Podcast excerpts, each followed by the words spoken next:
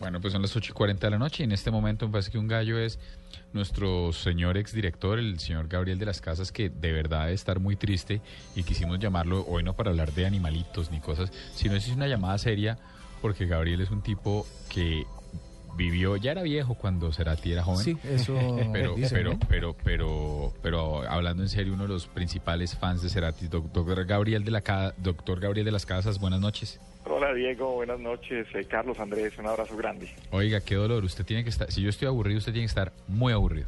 Sí, no, le cuento que dos artistas me han dado muy duro su muerte. Quizás el primero que sentí eh, de verdad fue Freddie Mercury y el segundo así eh, grande yo creo que es Gustavo Cerati. Pues porque me tocó una, una época de jockey muy, muy apegado a Soda Stereo y tuve la oportunidad de compartir pues con los tres de Soda eh, entrevistas, conciertos, salidas a comer, en fin, muchas, muchas cosas. Pero le estaba diciendo a Jennifer Castiblanco, la, la- nuestra, nuestra productora de la nube, que, que se busque también a Alvarito Forero, nuestro Álvaro Forero. Claro, de, los trajo. de Voz Populi, fue el primero que trajo a Soda Un Stereo a Colombia. sí. Eso debe ser año 87, 86, los presentó en un bar que se llamaba Metro Eso es verdad. que, que quedaba en la en la 13 con 81, o sea, 13 entre carrera 81, entre calle 81 y 82, y ahí en un escenario muy pequeño donde tocaba mucho hora local con Carl Troller y con Eduardo Arias. En ese escenario tan pequeño eh, llegaron Gustavo, Z y Charlie, hicieron un concierto memorable Wow. y, y a partir de esto pues se empezó a regar 82. eh, se empezó a regar en cassettes la música de Soda Stereo y de esos grandes de, de, de- de lo que llamábamos el rock en español. Qué bueno. No, es una locura. ¿Cuánta gente había ese, ese día? Eh, no, ese bar yo creo que... ah, Fue peligroso. 150 personas podía haber, o sea, no, no mucho. Yo creo que Álvaro, Álvaro puede desmentir, pero pero pero era pero era impresionante lo de Soda Stereo y era impresionante ver cómo, cómo los artistas ni siquiera tenían eh, eh, discografía en Colombia. Y eh, había un mercado uh, mucho de cassette de, de otros genios que eran a veces más baladistas pero también muy rockeros como Alejandro Lerner que se movía mucho. Toda la música de Charlie García tampoco había discografía en Colombia o era muy poca eh, todo lo de Girá también de la primera época del, de- del rock argentino era puro puro cassette que se prestaban y copiar en la época en que las grabadoras y los equipos de sonido eh, te- tenían eh, Doble doble, casetera. para copiar de cassette a cassette las canciones y pues creo que era, era parte de lo emocionante. Eh, de Soda Stereo me tocó irlos a entrevistar cuando se se despidieron dos veces eh, grande. Eh, en, en la primera despedida que, que el grupo se, se despide y hacen un chau soda y sacan un disco también en concierto, se vuelven a reunir y lanzan Sueño Estéreo. Entre otras canciones, estaba ahí paseando por Roma, eh, Sí. ella usó mi cabeza como un revólver Sí. y hacen la reunión y citan una eh, gran rueda de prensa en Argentina. Eh, podía haber unos 200 eh, periodistas de, del área latina. Tuvimos la oportunidad de estar cubriendo esa, eh, esa, ese nuevo reencuentro.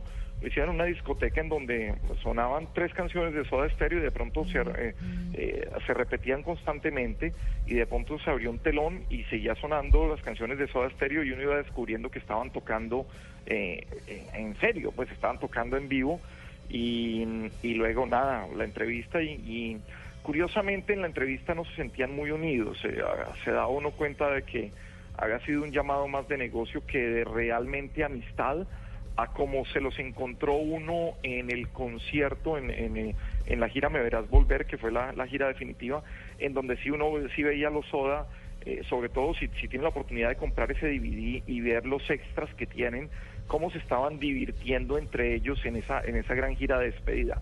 En esta, si bien estaban comprometidos con su música como profesionales, no era, que, no era la felicidad completa de, de un reencuentro con ese sueño estéreo que fue uno, uno de, los, de los buenos y mejores discos de Soda. Es que lo que quería preguntar es, desde esos 150 que tocaron en el 85 al concierto de mayo de 2010, No, pues. ¿cuántas personas incrementó Soda Stereo? Sí, pues mire, después de eso Soda Stereo tuvo una presentación en la Plaza de Toros con lleno. El concierto lo abría ahora local, el concierto tuvieron que aplazarlo y terminó abriéndolo Compañía Ilimitada. Eh, creo que Compañía Ilimitada fue uno de los grupos que capitalizó también muy bien ese momento del rock en español. Eran quizás los que abrían la mayoría de, conciertos. Eh, y llenaron Plaza de Toros, o sea, la Plaza de Toros era, y sobre todo que la Plaza de Toros es un sitio icónico para conciertos, porque en un sitio como, como Plaza de Toros se ve bien y se oye bien desde cualquier sitio y el hecho de que sea abierto hace que, la acústica sea perfecta eh, para un escenario de la, de la Plaza de Toros. Entonces después ya fueron llenando eventos como eh, eh, escenarios como Plaza de Toros, como coliseos, para tener lo que, lo que se vivió en Parque Simón Bolívar, que fue lleno a reventar. El empresario era Juan Pablo Espina y creo que Juan Pablo tenía dispuestos un, VIP, unas boletas carísimas y le tocó correr la valla bastante porque esas fueron las que primero se, se vendieron. Y, si yo tengo que recomendar de verdad un DVD y el disco en concierto, es el de esa gira. Qué gran equipo el que tenían en concierto. Eh, si pueden ver quiénes eran los músicos ¿Está de apoyo, no? se pueden encontrar con Tweety González, que fue el teclista de apoyo de toda la vida de Fito Páez, gran gran productor y tenía otros eh, dos grandes músicos eh, también ahí, pero sobre todo que, que, Soda Stereo, esa producción es, es, digna de cualquier artista internacional. La, producción de lo que entendió Soda Stereo, que era el negocio de la música y la tecnología en un escenario, eh, no se veía como pues como lo que estábamos acostumbrados, que ningún artista de verdad grande latino, ni Miguel Mateos con toda su grandeza, lograba producciones como lo que trajo Soda Stereo para, para estos grandes escenarios, para conciertos de 40 mil, 50 mil personas. Nos queda, creo que más claro no se puede, doctor Gabriel, un placer tenerlo aquí con nosotros.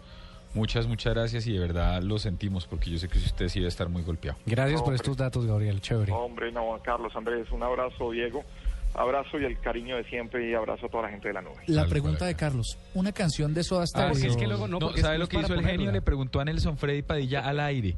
Una canción, Nelson Freddy le, le pidió la más complicada de Cerati en solitario. ¿Usted cree que estaba? Gracias. No, no estaba, pero yo creo que la chiquita ya la encontró. Sí, no, no, no, yo la pedí, yo también pedí, pedí la canción, el nombre es largo, pero ahí estaba. Ella usó mi cabeza como un rebote. Ah, bueno. Ah, pero es que esa sí está.